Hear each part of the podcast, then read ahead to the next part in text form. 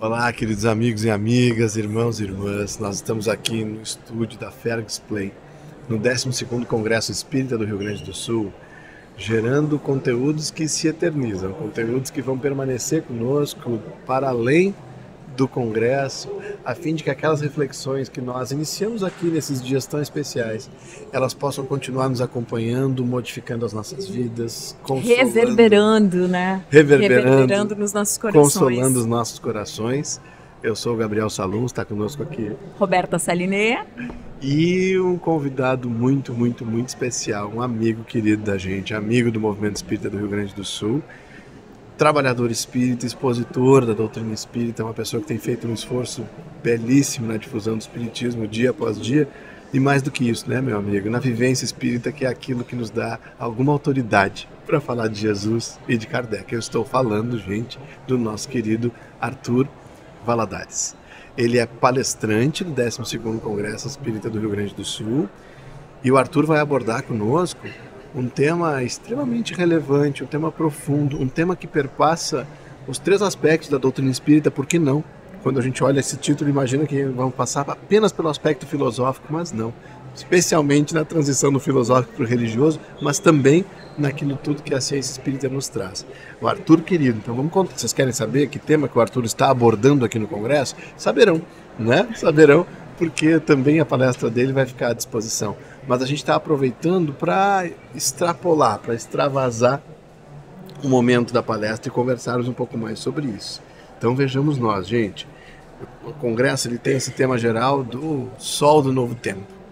Sonhar, construir e viver. e viver. Eu sempre fico com a música agora do congresso na cabeça, né? Sonhar, construir e viver um mundo de regeneração. É preciso né? deixar crescer a mudança. Pois é. E o Arthur vai falar sobre o poderoso é o sol da verdade, esse sol estilizado que é Jesus, que está na identidade visual do nosso congresso. Poderoso é o sol da verdade. Eu e o Pai somos um. Ele está em mim e eu estou nele. Arthur, seja muito bem-vindo, amigo querido nosso. E a gente quer te ouvir um pouco, falando livremente desse tema, para que a gente possa ir fazendo conexões deles dele, especialmente com a nossa realidade, com as questões concretas da vivência a que todos nós estamos desafiados nesse momento de transição planetária. Então, tudo contigo, meu amigo. A gente vai conversando e aprendendo. Maravilha. Bom, primeiro eu gostaria de agradecer né, pelo convite, pela oportunidade de estarmos aqui vivendo essa que é uma festa espiritual, né? A oportunidade de encontrarmos, de fazermos novos amigos, de estabelecermos novos laços lembro de Jesus dizendo para Pedro né, que os afetos da alma são os laços misteriosos que nos conduzirão a Deus. E nada como um evento como este para a gente produzir novos laços, que são novas forças para caminhar. Então, agradeço, envio aqui nossa saudosa é, é, manifestação, nosso carinho a todos que verão depois esse registro. E aproveitando já para a gente encaminhando para essa reflexão em torno do tema, para mim foi muito especial nessa né, proposta de tema que nos foi enviada. Primeiro por conta da frase que há, que é uma frase atribuída, muito utilizada por Eurípides Barçanufo, que foi, que segue sendo um grande apóstolo do Cristo e dessas almas que nos mostram verdadeiramente o poder de uma alma comprometida com a verdade. Eu acho que em se tratando de espiritismo, a gente lembra muito dessa palavra, né? Espírito de verdade. O Emmanuel, ao definir as três revelações, define o espiritismo como tendo esse papel para com a verdade. O próprio Allan Kardec é um espírito que em outras existências também, recordo-me certa feita estava lendo algum material sobre Ian Rus, foi uma encarnação para a Grécia sua, e as cartas que ele enviou da prisão antes de ser martirizado e me impressionou muito a presença da palavra verdade, uhum. a, a, força que aquilo deu para ele, a ponto de realmente não temer a morte desde que estivesse ali a serviço da verdade, do resgate, da, da difusão da verdade. Então acho que primeiro já falou bem caramente, eternamente ao meu coração esse tema em resgatando Eurípides Barçanufo que é também um espírito pelo qual nutrimos um profundo carinho, muita gratidão e demonstra, como falávamos, o poder de uma alma, quanto um coração pode fazer quando sinceramente, profundamente atrelado à verdade que no Evangelho não anda apartada jamais do amor, Uhum. né, da bondade. Então ele que viveu 38 anos, converteu seu espiritismo já depois dos seus 20 anos e foi dessas vidas tão profícuas em tantas frentes. Assim a gente vai vendo qual é o poder mesmo da verdade, dessa luz que se irradia e que prepara mudanças. A verdade, costumamos dizer, ela é paciente, mas ela é invencível no seu empreendimento, né, nas suas empreitadas. Então, esses espíritos que refletindo a luz do Cristo, que representa para nós a maior expressão da verdade que a Terra já recebeu, eles têm esse poder de seguir irradiando séculos afora, induzindo transformações, induzindo mudanças que são mudanças efetivas, né? O mundo transforma-se muito nos cenários exteriores e são transformações muito passageiras porque logo elas se transformam de novo. Agora, Sim. em se tratando de mudanças definitivas, só a verdade consegue alimentar e sustentar essas transformações definitivas. Então, o primeiro ponto que me chama a atenção é esse, dentro do nosso tema. aí. Interessante, né? Porque o Arthur destaca, né, Roberto, a questão da verdade. E a verdade ela vai perpassando mesmo todo o ensinamento do Cristo, né? Eu sou o caminho, a A verdade, verdade, a a vida. vida. Conhecereis a verdade e essa verdade, né? Verdade. É que nos liberta de uma certa forma. Mas nós temos ainda, nos tempos presentes, disputas em torno da verdade. Nós temos guerras em torno da verdade. E de verdades que são muitas vezes, né, Arthur, provisórias, de verdades que vão se, ade- se adequando a interesses que são transitórios também, para que nós evitemos de nos reconhecer como irmãos, né? Como lidar, Arthur, nesse contexto de mundo que nós temos, com a proposta dessa verdade imorredora, profunda e perene do Cristo e as disputas em torno das verdades transitórias que acabam apartando a família humana. Eu ia complementar justamente isso, né? Quando a gente percebe a polarização, né? A minha verdade é o meu Deus e a sua verdade, quando não há a predisposição ao diálogo, de encontro, né? Da verdade, da verdade de Jesus e sim disputas, que é justamente o que tu disseste, né? Tão presentes no nosso dia a dia, né? E a gente precisa de um caminho. E essa pergunta simples, então, que a gente faz para ti. Sim, Não, e é da mais alta importância, digamos assim, porque a gente vai percebendo que a verdade, para ela ser alcançada, ela pede alguns pré-requisitos. Porque ela é uma força tão poderosa que ela, ela é até contida, ela é graduada pelo alto, para que a gente tenha condições de lidar com ela. Então a gente vai vendo no próprio processo das revelações que a verdade não vem de pronto. Primeiro um raio, digamos assim, um certo nível a que somos submetidos dessa verdade. Depois vem, depois de Moisés, por exemplo, vem o Cristo e ele mesmo chega a dizer: olha, vocês não suportariam agora, muitas coisas ainda teria vos a ensinar. Mais tarde, o Espírito de verdade nos conduziria em tantos processos. Então a gente percebe que a verdade ela pede alguns pré-requisitos do espírito em jornada, em evolução.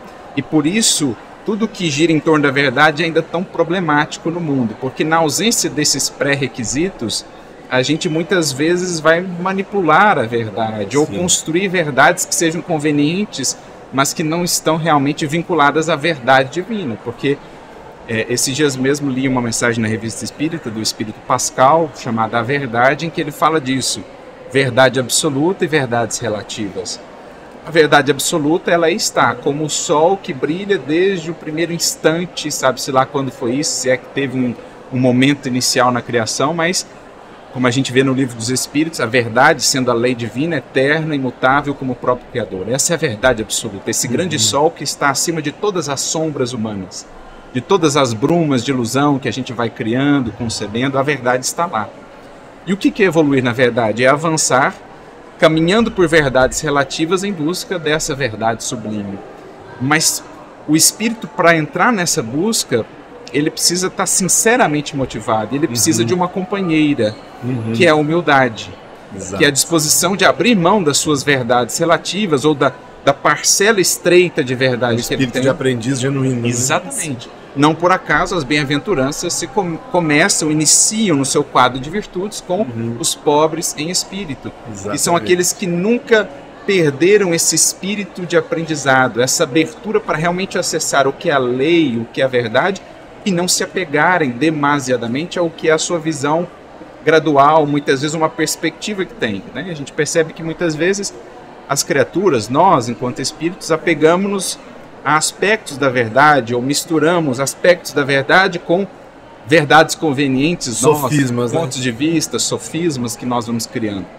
Então, por isso a gente vê ainda tantos desafios no que diz respeito à verdade, pela ausência dessa virtude fundamental que é a porta que se abre para a evolução consciente e madura do espírito.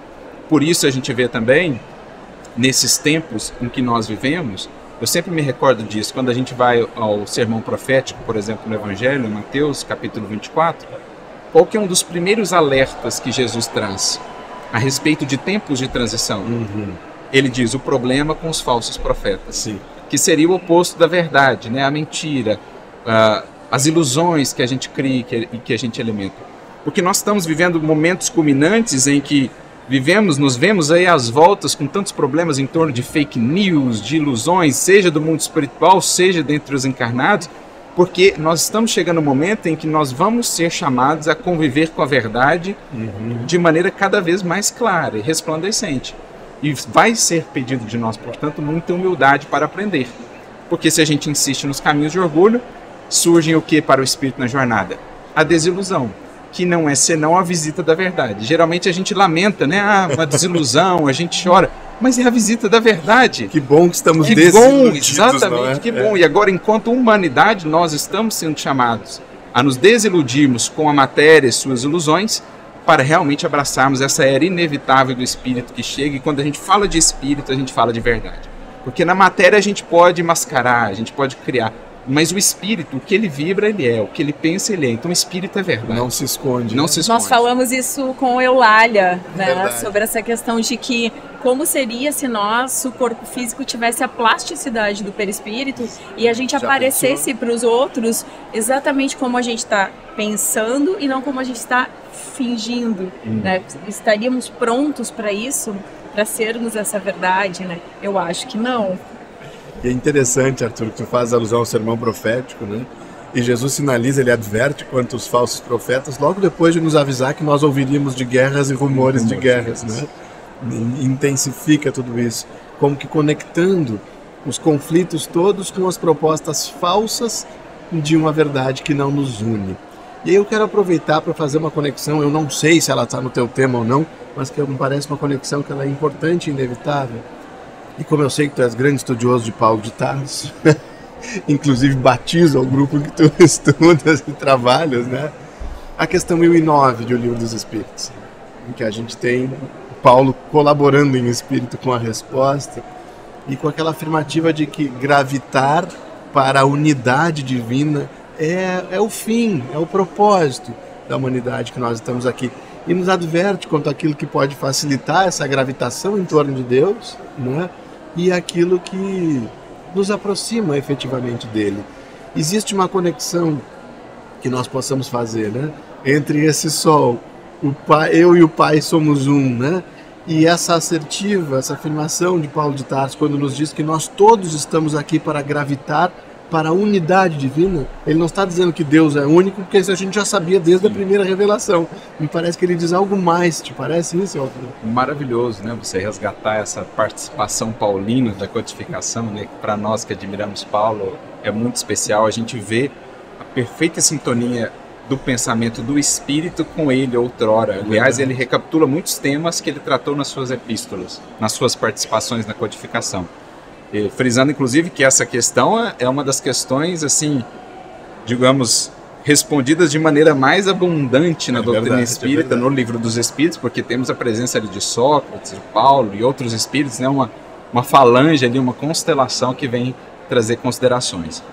E é muito interessante se resgatar isso, né? porque Paulo traz esse conceito do gravitar para a unidade divina, e isso nos projeta, fazendo a conexão também com o elemento verdade, com esse tema que está aqui tão presente, isso nos projeta a uma das mais belas partes, pelo menos para mim, do Evangelho, que está registrada no Evangelho de João, no capítulo de número 17. Então, só para contextualizar, ali nós temos a última ceia, do capítulo 13 em diante, e Jesus ele finaliza a última ceia com esse capítulo 17 com uma belíssima oração. Todo o capítulo é uma oração. Às vezes a gente acha ah, a única oração que Jesus nos legou é o Pai Nosso. O capítulo 17 inteiro de João é uma oração de Jesus pelos discípulos e por todos os discípulos do porvir, do futuro. Por nós, né? Por nós. E ela é muito bonita essa oração, e tem um momento ali do versículo 17 em diante que Jesus diz assim: Santifica-os na verdade. A tua palavra é a verdade. Falando né, com Deus. Pouco mais à frente, alguns versículos à frente, ele diz assim: Para que eles sejam um, assim como eu sou um em ti, eles sejam um em mim e nós um em vós. Então, o que, que Jesus está trazendo? O grande princípio da unidade. Da unidade. Exatamente. Né? Olha, qual que é o grande mote, o grande objetivo do Evangelho? Assim como eu sou um com o Pai, aqueles que forem aderindo a essa mensagem, a essa verdade, pelos laços do amor, vão se tornando um em mim e nós um no Pai. Então Jesus ele fez já essa amarração, dizendo que o caminho para isso é a verdade claro, verdade que no contexto do evangelho está sempre vinculada ao amor. Nunca se aparta do amor. Né? Então, Jesus ele expressa para nós que para a gente alcançar essa unidade divina, nós precisamos passar por esse caminho de verdade. Verdade que começa, por exemplo, para conosco. A verdade de me reconhecer, de me aceitar, de me entender tal qual sou sem alimentar ilusões, como o cego de Jericó, deixando para trás as capas, é o primeiro movimento realmente no sentido de libertação. É assumir a verdade a meu respeito, portanto, conhecer-me. Sem essa verdade a meu respeito, eu fico andando em círculos. Eu crio imagens de mim que destoam da realidade, projeto-me muito acima do que sou. Primeiro passo no sentido libertador e no sentido de unidade, de comunhão mais profunda com Deus é assumir, acolher essa verdade a respeito uhum. de mim. Por isso que Jesus também fala para a mulher samaritana: Deus procura aqueles que o adoram em espírito e em verdade. E naturalmente, para que eu possa avançar, depois de reconhecer a verdade a respeito de mim, eu preciso da verdade referência. Sim. Eu tenho a minha verdade relativa, o quanto eu já consegui abarcar, digamos, as faces do diamante que eu já acessei, mas eu preciso encontrar qual é a verdade referência ao qual moldar a minha vida. Aí entra o papel do evangelho, do conhecimento da lei divina, nas suas várias expressões, maneiras pelas quais chegou até nós, a própria natureza, enfim, tudo mais. Então, o estudo da verdade, a compreensão da verdade, principalmente a partir do evangelho, para que essa verdade referência seja a verdade que se faça coerência na minha vida com essa verdade. Esse é o caminho de unidade. Às vezes pode parecer um caminho muito é, é difícil ou inatingível. É claro que eu não, eu não conheço a, tanto a história de Paulo, é, como eu acho que, que, que é o teu estudo, mas eu também admiro demais, porque Paulo me faz perceber que todos que erramos conseguimos refazer o caminho. Porque quando ele, Saulo, buscava uma, na minha interpretação, ele buscava uma verdade. Era a verdade que ele entendia ser a verdade absoluta e não era. Quando ele descobre na estrada de Damasco a figura do Cristo, que é um sol que o tira a visão física, mas o abre a visão espiritual, ele percebe uma possibilidade de renascer na própria existência. E sempre que eu penso em Paulo, eu penso isso, que ele nos ensina que nós podemos nascer e renascer muitas vezes na própria existência, na própria encarnação, para nos tornarmos sempre melhores em busca de uma verdade que eu entendo que Saulo entendia que era aquilo, e depois ele entende que não e ele busca esse resgate na própria vida. Isso para mim é, é, muito rico e Paulo é um exemplo da possibilidade humana de se refazer. É como eu percebo, eu não Sim. sei se se tu concorda. Não, e o mais bonito é o compromisso dele com a verdade. É. É uma busca muito honesta, não honesta, né? é, Porque quando ele quando percebe ele... que aquilo que ele estava perseguindo não era. Foi, assim, questão de, de instantes, né? Isso. E é bonito que Emmanuel ele faz questão de descrever o processo psicológico Ai, dentro dele. Isso. Ele para assim e pensa, os galileus estão com a verdade. É. E pronto, ele reconfigura a vida, porque é o compromisso do espírito com a verdade. Com a verdade. Divina, e não com a Quantas vezes, né? Arthur, a gente tem um compromisso com o erro? Exato em função da nossa vaidade, em função do ego, a gente De permanece equivocado. Um dia desses a gente conversava e eu perguntei para uma pessoa se ela tinha certeza daquilo que ela estava dizendo. E ele disse: sim, eu tenho certeza, eu estou convicto. Só que convicção não é com a verdade, convicção é com a vitória. Né? Do meu ponto de vista. Exatamente. E, e o quanto isso é real nas nossas vidas, e quanto a gente às vezes se interessa mais pela vitória, por submeter o outro, do que propriamente em comprometer-se com a verdade que efetivamente me transforme, né? Isso a nível de trabalho cristão, de movimento, é tão importante porque o que a gente já viu de grupos, de movimentos, de trabalhos de indivíduos Uhum. que deixaram a tarefa porque não souberam fazer esse ajuste com uma visão mais ampla da verdade que surgiu é, é inúmero. Então, assim, eu acho que um, requisito fundamental do espírito que está desejoso, realmente, sinceramente movido a trabalhar com Jesus é um compromisso com a verdade. Não a verdade que ele construiu por hora, que tem parcelas da verdade, mas acima de tudo com a verdade divina, que é esse processo constante de alcançar novos horizontes e passar a se moldar, se nortear por esses horizontes mais amplos que passa a se reconhecer. Isso pede humildade e a gente volta àquilo que a gente vinha conversando. Isso se encaixa muito no dia a dia, mesmo de quem talvez nos assista e não seja espírita, seja simpatizante ou está conhecendo a doutrina espírita, porque o compromisso, a humildade de reconhecer que o outro pode ter também uma parcela da verdade no ambiente de trabalho, no ambiente familiar, em todos os ambientes que permeiam a nossa vida.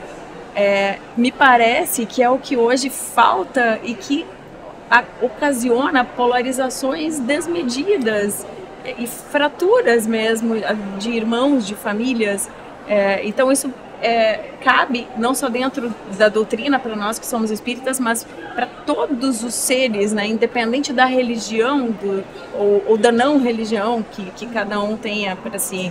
Sim, isso é um ponto muito importante aqui. Eu acho que vale algumas considerações, porque assim a verdade ela é muito necessária, ela é muito poderosa, só que ela pede cuidados no seu trato, porque ao longo dos séculos também tentando perseguir as nossas verdades, nós cometemos muitos equívocos, ou às vezes até a serviço da verdade maior a gente é, inseriu elementos ali complicados no processo. Então, só para ilustrar, eu me recordo de Allan Kardec, por exemplo, no livro Viagem Espírita, que é uma obra preciosíssima para nós, Uhum. quando ele fala, por exemplo, das distensões.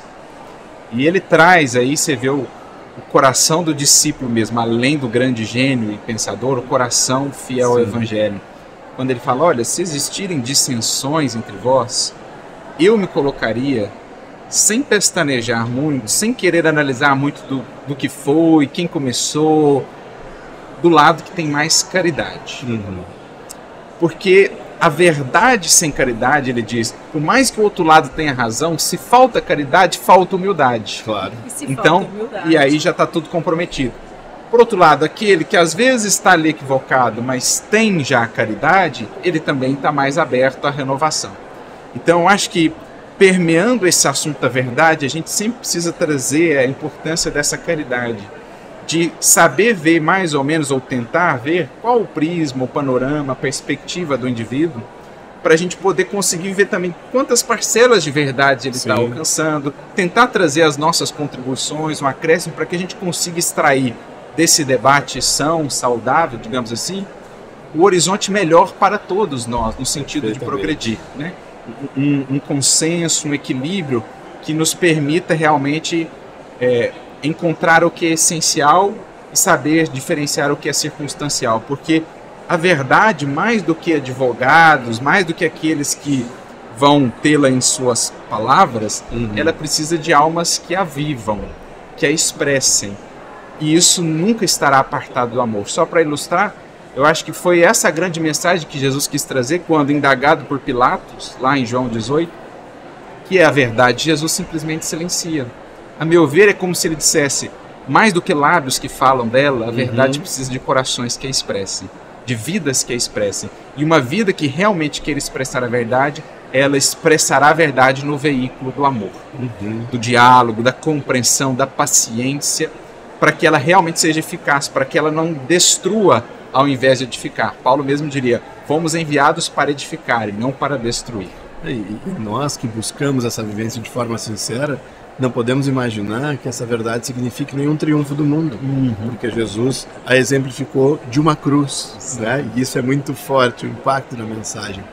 Eu queria avançar um pouco, Arthur, falando de um outro elemento que permeia o teu tema, além da verdade, a gente já tocou nele aqui, uhum. que é a questão da unidade, né? Falávamos lá em gravitar para a unidade divina.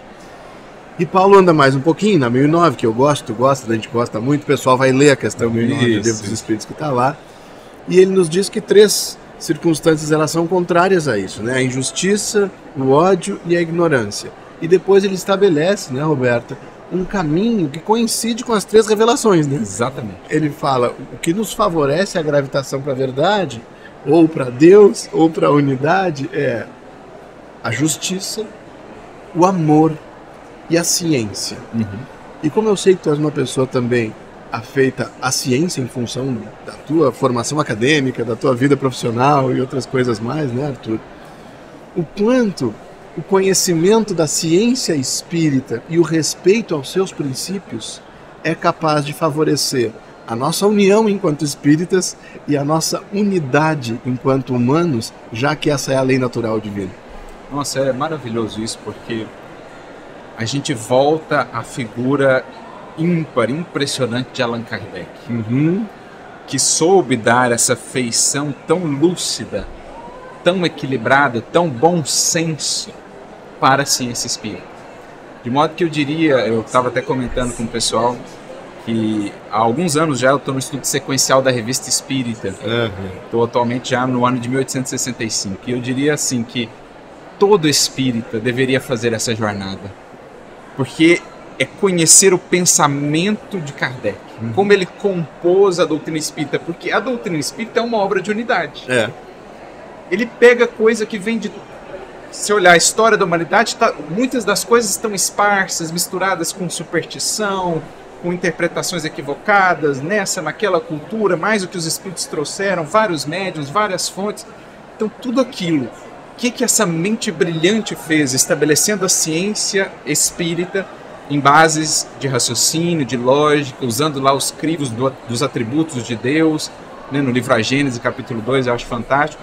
É uma obra de unidade, é dar coesão às coisas, aos raciocínios, é dar cadência, entender onde cada coisa se encaixa. O que vale para a composição da doutrina espírita vale para a nossa composição em termos de movimento e trabalho. É verdade. Uma casa espírita é uma obra de unidade, um, um grupo mediúnico é uma obra de unidade, que é diferente de uniformidade. Nós teremos uhum. elementos diversos, até porque cada espírito tem a sua trajetória, cada um tem uma tendência, um pendor.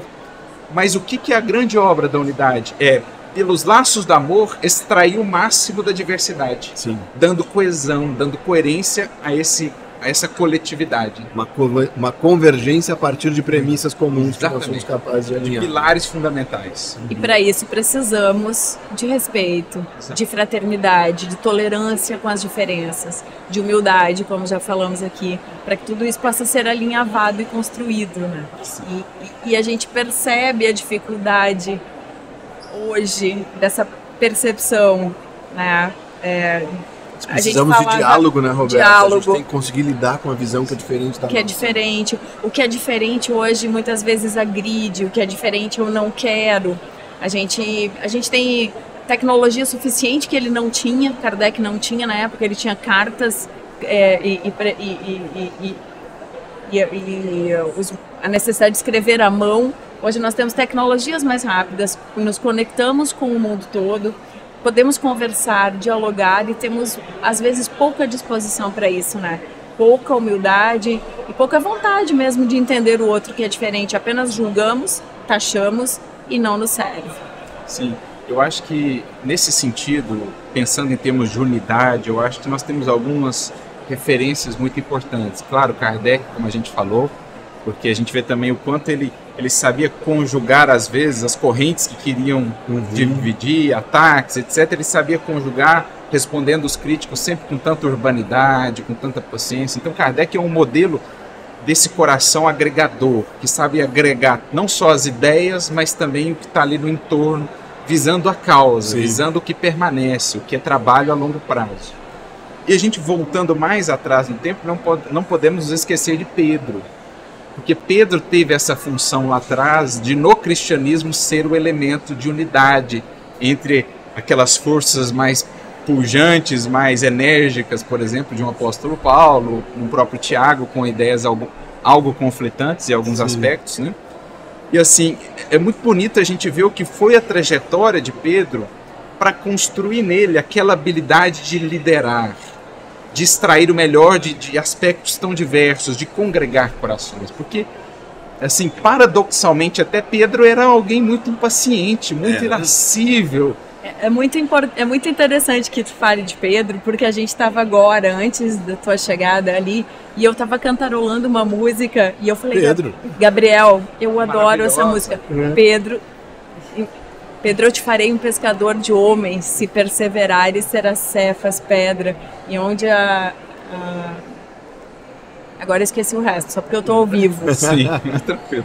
É, mas enfim, é, a gente vê muito essa figura né, de Pedro, até a questão de Pedro e Paulo, né? Aquele aquele desconforto inicial entre os dois e depois a unidade, a complementariedade, a complementariedade entre Sim. os dois pelo grande gesto de Pedro, naquele dia que Paulo chama ali a atenção em público. Humildade. Né? Você imagina, Pedro lembra da figura da cruz e ele lembra das duas traves retas cruzando-se no meio.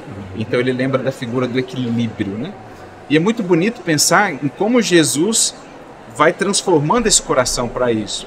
Porque é o trabalho para nós também, para que no nosso Sim. movimento, na nossa atuação, sejamos esses espíritos agregadores só para pontuar um, um, aspecto interessante dessa transformação de Pedro, na última reunião, né, na última ceia, Jesus volta-se para Pedro e fala: Ó, Satanás quer te joerar como faz com trigo, falando das lutas que estavam por vir, mas eu orei por ti para que a tua fé não desfaleça.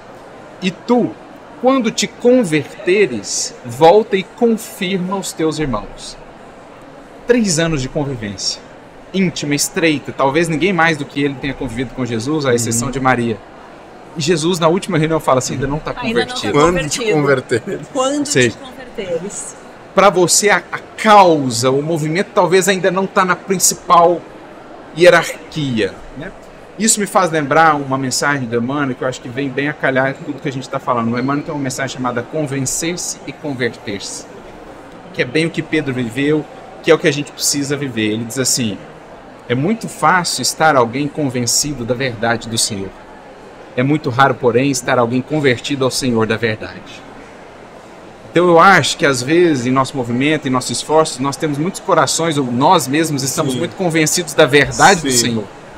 Mas o converter-se ao Senhor da verdade é colocar a causa, o movimento, o trabalho acima mesmo de tudo, usando naturalmente o amor. Então acho que esse foi a grande mudança em Pedro, de convencido, ele passou a convertido. E o convertido é aquele que não mede esforços, apagando-se o máximo que seja Sim. possível para que a causa e aquilo prossiga, agregando, apagando-se para trazer os corações para em torno do ideal, da unidade de valores essenciais. E aqui a gente entra, me parece, ainda num outro aspecto do teu tema do congresso, que é a nossa relação com Deus, uhum. a relação de cada um com Deus, né? Eu e o Pai somos um. E essa relação ela passa por estágios tão diferentes, né? Às vezes a gente transfere para Deus responsabilidades, a gente briga com Deus, a gente esquece de Deus, a gente se sente órfão, como se não tivéssemos um Pai, né? Com todos aqueles atributos que a doutrina espírita nos esclarece. E que caminho é esse, Arthur? Eu acho que as pessoas todas que estão nos assistindo, nos ouvindo e nós próprios precisamos revisitar isso, assim de que forma eu posso estabelecer uma relação saudável com Deus e que favoreça a minha aproximação dele. Sim. É, isso me recorda, e Emmanuel não é por acaso, né? Emmanuel, por mais que a gente estude, a gente não se cansa de surpreender. Mas quando foi feita aquela compilação da série O Evangelho por Emmanuel, né, juntando todos os comentários que ele fez ao Novo Testamento, o Saulo César, que fez a, a compilação junto com a FEB lá, ele até colocou ali na introdução, no prefácio, a primeira mensagem de comentário do Emmanuel de um versículo do Novo Testamento. Adivinha qual o tema? Comungar com Deus. Uhum. Como a dizer que gravitar para a unidade divina é eis a meta. Emmanuel e Paulo. Emmanuel né? e Paulo tem alguma coisa, né? Tem alguma coisa esses dois. Pois bem. E ali ele, tra ele trabalha esse, esses dois elementos que são chave: fidelidade e comunhão. ele diz assim: fidelidade é, pois, compreensão do dever. Comunhão é aquisição de direitos sagrados. Não há direitos sem deveres. Não há comunhão sem fidelidade. Uhum. Então, em breves frases, ele estabelece o que é o fundamento da vivência cristã, que é o mesmo que Paulo trouxe lá atrás, mas que foi tão mal interpretado ao longo dos séculos. Paulo dizia: o justo será salvo pela fé. O conceito Uhum. de salvação pela fé paulino, que foi tão entendido como a crença, o- os sacramentos, os rituais. Mas o que, que Paulo entendia por fé? Fidelidade. Claro. Fidelidade. Emmanuel vai esclarecer, né? Os sinônimos. Os sinônimos, né? exatamente. Fides, pistes, emuná, a mesma coisa. Ele, né? como discípulo de Paulo, não poderia tratar de maneira diferente. Então é o que Paulo já trazia lá atrás, gente. Longe da aplicação do que já conseguimos alcançar da lei, nós podemos até maquiar uma relação com Deus, pode ser uma relação convencional, formal, mas não será comunhão. Não será profundidade, não será unidade de vista, de princípios, porque quando a gente fala de unidade, né, eu e o Pai somos um, nós precisamos entender o que é a meta, o que que é um espírito puro, diz Uhum. Allan Kardec. Um espírito puro é aquele que capta diretamente o pensamento divino e a sua vida é executar. Jesus diz isso de maneira muito bela no Evangelho. Quando os discípulos trazem comida para ele, né, no encontro com a mulher samaritana, oferecem a comida, ele fala: Não, não precisa. É, eu tenho uma comida que vocês ainda não conhecem Uhum. porque o meu alimento é cumprir a vontade do Pai. Olha que lindo. Um espírito, ele denota maturidade, ele denota evolução, quanto mais ele entende, ele interiora essa ideia de que o seu alimento, aquilo de que ele se nutre, é operar com Deus numa unidade de vistas e de propósito. E isso naturalmente gera comunhão. Então não há como falarmos de uma relação mais profunda com Deus sem pensarmos no quanto a gente já consegue ver e o quanto de- do que já vemos conseguimos implementar na vida Uhum. desses princípios que a lei e a consciência nos, nos trazem. Aí falando do que tu nos, do que a gente falou no começo da nossa conversa do, do conhecer a si mesmo. Não existe um, um caminho que nos leve para a unidade com Deus que não passe por nos conhecermos. Muitas vezes, infelizmente, as pessoas terceirizam a relação com Deus, né? Eu vou pedir ao A ou B que interfira, independente da religião. Quando a relação já está feita, Deus já nos ama e já somos um desde sempre. Eu ouvia uma, uma ah, vindo para o congresso ontem uma palestra espírita onde era isso. Deus nos ama, ponto. Ele, ele, ele nos ama como somos, como estamos no momento. Mas para que a gente entenda isso, é preciso que a gente se conheça, né? E não terceirize essa relação. Ah, reza lá pra mim. Tem muita gente que fala, ah, vai pro congresso Sim, espírita, sim. reza lá pra mim. Eu, gente, eu peço por vocês todos os dias. Quando eu peço a Deus por mim, eu peço por todos que me cercam. Mas não, mas a terceirizar a relação não vai nos levar para essa unidade. Sim.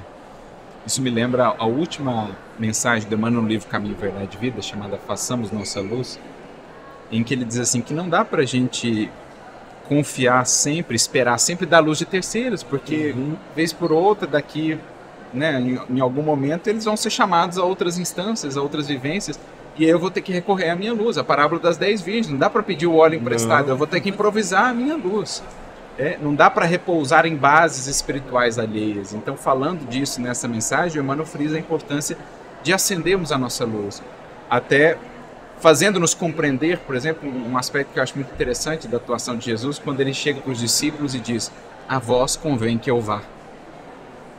Ou seja, ele era a luz brilhando ao nosso lado e Pedro julgava-se invencível do lado dele. Uhum. Bastou Jesus ser preso, Pedro As viu hesitações, a as hesitação, a fragilidade. Negou três vezes. Exato, por isso a voz convém que eu vá. Eu preciso sair de cena porque agora cada um de vocês vai ter que construir a, a sua relação. Fazer brilhar a Fazer nossa brilhar as vossa luz, construir as suas bases e a sua relação com Deus, porque cada espírito há de estabelecer isso e é intransferível mesmo. Que bacana, meu amigo. Gente, quanta coisa interessante, quanta riqueza, né? Ainda temos alguns minutos. Você viu que a gente estava com muita coisa guardada para perguntar para o Arthur, né? Quando ele chegasse por aqui para conversar com a gente. E Arthur, dentro dessa perspectiva da nossa relação com Deus também, né? A gente, infelizmente, ainda percebe conflitos atrozes vivenciados em nome de Deus. A gente percebe às vezes as religiões instituídas se miscuindo na laicidade do Estado. A gente percebe às vezes a violência tentando ser justificada com o ensinamento do Evangelho, né? Então, queria colher de ti, assim, da tua perspectiva, de que maneira esta relação com Deus pode nos auxiliar na edificação da paz que o Cristo nos legou. Sim. Que muitas vezes não é a paz confortável do mundo, né? Como é que eu relaciono isso? Eu e Deus somos um. E Jesus nos afirmando, eu vos deixo a minha paz. Tem relação isso aí? Não, perfeita, né? Eu acho que assim, é a grande demanda dos nossos tempos, porque ao longo de séculos aí de cristianismo ou mesmo das outras tradições religiosas, eh, eu me recordo sempre da fala de Jesus: o sal para nada mais presta quando se torna insosso, senão para ser pisado pelos homens. Eu vejo nessa imagem do ser pisado uma figura do descrédito que muitas vezes as religiões, a própria mensagem de Jesus ou a própria figura de Deus receberam ao longo dos séculos, porque a imagem que era transmitida não era do sal que salgava, mas um sal insosso. Né? Era uma, uma imagem deturpada. E por isso criou-se essa, essa resistência até em muitos, muitas nações, muitos povos, uma resistência muito grande à figura do Cristo, à mensagem do Evangelho, ou a outras tradições de espiritualidade mesmo. Porque o que se apresentou aqui ao longo dos séculos por tantas vezes é uma espiritualidade completamente mesclada com os interesses terrenos, é uma religiosidade completamente voltada para os poderes e status do mundo. Então, como nunca, os tempos de agora pedem almas que reflitam esse Criador e o próprio Cristo, no nosso caso, a mensagem do Evangelho, de maneira cada vez mais límpida, que se diminuam no grande lema que o Batista traz para nós. É preciso que ele cresça e que eu diminua. Sim. A gente precisa desses tempos. O Emmanuel tem uma mensagem no livro Ação, Vida e Luz, logo no primeiro capítulo, em que ele diz: Olha, os tempos da palavra vazia passou. Sim. É preciso o tempo, é chegado o tempo em que a luz ilumine, dispensando os longos discursos, né, os grandes esgrimas intelectuais. Falemos de Deus pelo amor que opera, pelo amor que envolve, que agrega, que pacifica onde há ódio, a violência, o preconceito, que agrega e envolve os corações no clima do amor. É disso que a gente precisa e é esse o único clima possível para que a paz de fato se estabeleça, o clima do amor e da fraternidade. Clima que a gente percebe aqui no Congresso, né? Exatamente. A gente percebe a gente corações unidos, né? Buscando essa unidade, buscando essa verdade, buscando esses abraços que vocês estavam comentando, que a gente estava comentando, né? É, para quem, quem não entende assim como, como a energia se dá, né? Como a gente na doutrina consegue entender esse pensamento. Que tipo de energia a gente emite aqui num congresso como esse e como ela faz bem para o mundo nesse momento? Sabe qual a sensação, aproveitando até o símbolo aí do congresso? Depois de uma noite fria, aquela manhã gélida, os primeiros raios de sol chegam com aquele calorzinho tão envolvente, tão embalador. É a energia que a gente sente aqui. Cada coração vibrando nessa faixa, um mini sol embalando a todos nesse calor e nesse acolhimento do amor. Coisa boa, meu querido. A nossa produção já nos sinalizou que estamos chegando aí nos momentos finais. E a Roberta e eu gostamos muito de música, eu sei que tu também, né? E você estava falando, e eu estava lembrando de um trechinho de São Chegados os Tempos, né? E são chegados os tempos, não temos tempo a perder, já foi lançada a semente, há tanta coisa a se fazer. E lembrei especialmente dos versos que vêm logo depois dessa canção tão conhecida e tão cara ao movimento espírita. Acolher corações, amar é o nosso papel, unificar as nações, erguer os olhos para o céu. Que tu continues tendo essa expressão de fidelidade e essa tarefa tão bonita. E que a gente continue sorvendo, Arthur, querido, do teu esforço Assim. Que as bênçãos de Deus recaem sobre ti. Obrigado, viu? Que Jesus inspira. Obrigada pela tua presença. Agradeço em nome de quem está nos assistindo, que tenho certeza que teve o coração tocado. E também vai correr atrás desses vai, livros. Com certeza. Porque o Arthur nos o deu Arthur dicas. Foi um encontro e uma bibliografia. Foi, aqui, né? Veio aqui e o pessoal já anotou para encontrar esses textos maravilhosos, encontrar o nosso Deus, né? Encontrar a luz do Senhor. Né? Então, que aqueça sempre os nossos corações. Obrigada. Eu que agradeço. Muito obrigado, gente. Beijo para vocês. Mais um conteúdo aqui do 12º Congresso Espírita do Rio Grande do Sul. O sol do novo tempo, sonhar, construir e viver um mundo de regeneração.